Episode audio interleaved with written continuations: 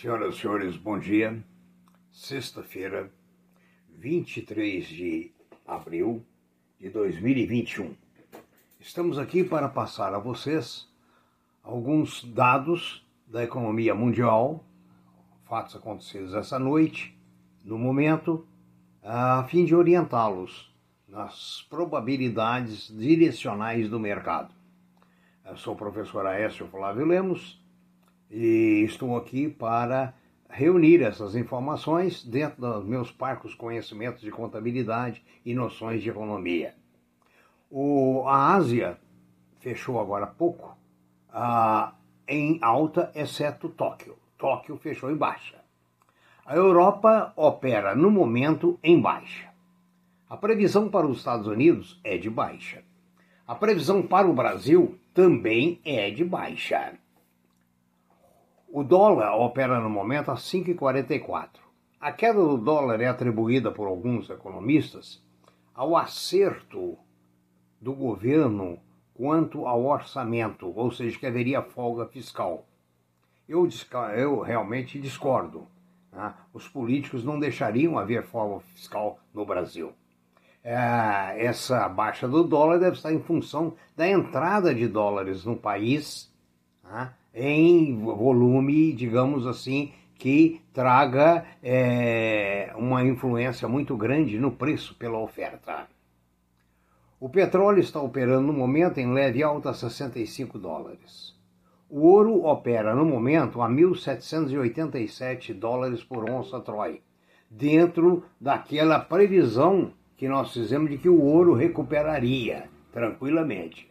As commodities estão operando no momento em uh, forma mista, altas e baixas, dependendo da commodity.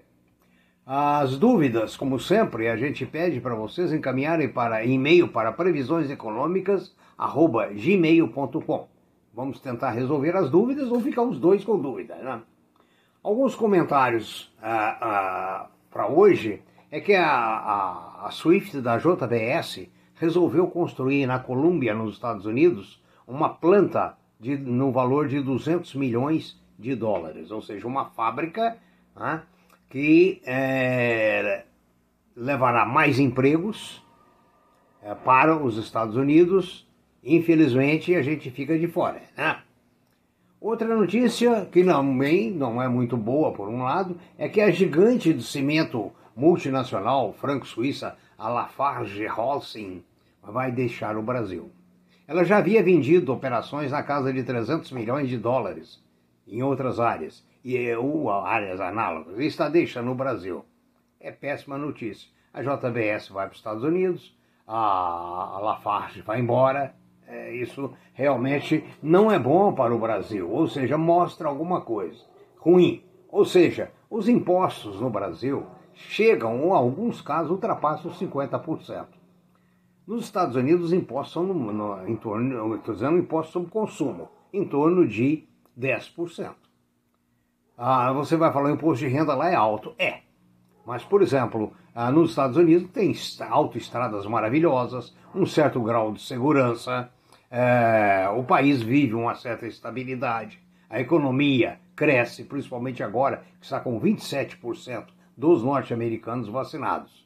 Eu acho que a carga tributária brasileira, a baixa produtividade do operário brasileiro, a falta de escolas tipo Senai, SESC, etc., para formar técnicos de nível médio, coloca o Brasil na escuridão. A prova é que o estado de São Paulo, que é o que mais tem atividade do SESC e do SENAC, é o mais desenvolvido do país. Então você pensa bem, se está certo ou se está errado. Um estado que adota o SESC e o SENAC como uma arma de produção, né? está lá na frente, é, é, digamos, é o campeão brasileiro, é a ponta do Brasil. Né? Então, você imagine o, os efeitos. Outra coisa interessante é que, para procurar estimular a economia interna, gerar empregos, gerar consumo de matéria-prima, a China acaba de colocar no mercado um carro elétrico popular. Sabe quanto? 30 mil reais um carro elétrico popular. Mas acontece o seguinte, gente: é barato e o consumo é, é, digamos assim, dizem que é muito baixo.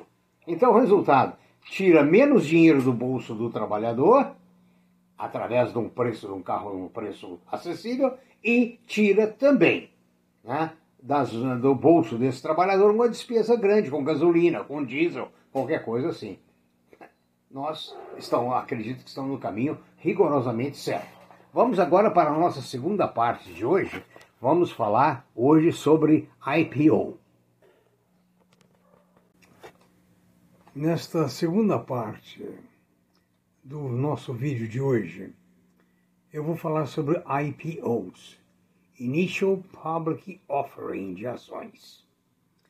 Eu falei num dos podcasts anteriores que o mercado de capitais é uma das formas mais sólidas, mais saudáveis para que uma empresa possa se capitalizar. É, e nós vamos ver que você se capitaliza não recebe dinheiro, recebe acionistas e não tem obrigações uh, de pagamento de juros, de taxas, de impostos, exceto você só vai pagar o mínimo de 25% sobre o seu lucro líquido. Então, na realidade, a abertura, a venda de ações representa uma entrada de dinheiro para produzir mais produzir melhor sem custos absurdos. Aí vem os IPOs. IPO, a Initial Public Offering, é a oferta inicial ao público, é quando uma empresa é, quer expandir o seu capital, muitas vezes são sociedades limitadas, e querem passar a condição de sociedade anônima dentro do mercado de capitais. Então elas preparam um IPO, o. IPO prevê um booking de ofertas, uma coleção de ofertas, para que o público tome conhecimento das operações e dos resultados da empresa até hoje e estejam dispostos a colocar dinheiro naquela empresa que vai passar de a sociedade de, para uma condição de sociedade anônima. Ah, geralmente os IPOs são feitos aqui dentro. Só eu me lembro agora apenas um IPO que foi feito lá fora, que foi da XP, que fez em Nova York o seu IPO. Então veja bem, nós temos duas formas de fazer um IPO. Você vai lá, registra na bolsa toda aquela documentação necessária, apresenta seus balanços, apresenta os resultados de auditoria, tá? para que então você ofereça alguma credibilidade. Então você vai fazer uma oferta pública primária de ações. Você vai vender ações da sua empresa para as quais você não terá comprometimento de pagamento de custas, exceto, logicamente, as custas do IPO, que não são baixas. Então é uma forma de você expandir sua produção sem perder o controle da empresa. Geralmente, as, os IPOs são de, de ações preferenciais, não são as nominativas. Então os donos continuam donos da mesma forma e os, os acionistas novos vão capitalizar a empresa e terão lucro se, o, se a empresa produzir lucros, é, se a empresa se valorizar e assim sucessivamente. Aqui no IPO eu quero também dizer que existe, além da oferta primária, a oferta pública, desculpa, secundária a primária e agora a secundária. O que, que é a secundária? É quando os acionistas da empresa, os donos da empresa, colocam ações à venda no mercado. Esse dinheiro não vai para capitalizar a empresa. Esse dinheiro vai para capitalizar o bolso dos empresários. Agora, a, a, o primeiro caso chama a IPO e o segundo chama Follow On. Certo? Então, o resultado, uma vez registrado, uma vez é, é, autorizado pela Bolsa de Valores, as corretoras vão fazer publicidade dessa empresa, para que você faça reservas na sua corretora de tanto por cento ou tantas ações para o leilão que haverá. Agora, observa bem, essa reserva de ações feita por meio de corretora vai te dar um percentual da, da, da, das ações, porque pode haver oferta excessiva, além de 100%. Então, as empresas normalmente é, é, distribuem essas ações proporcionalmente aos lotes que cada um desejou é, adquirir. O preço é fixado de acordo com uma série de parâmetros. Agora vem aqui a parte um pouco interessante.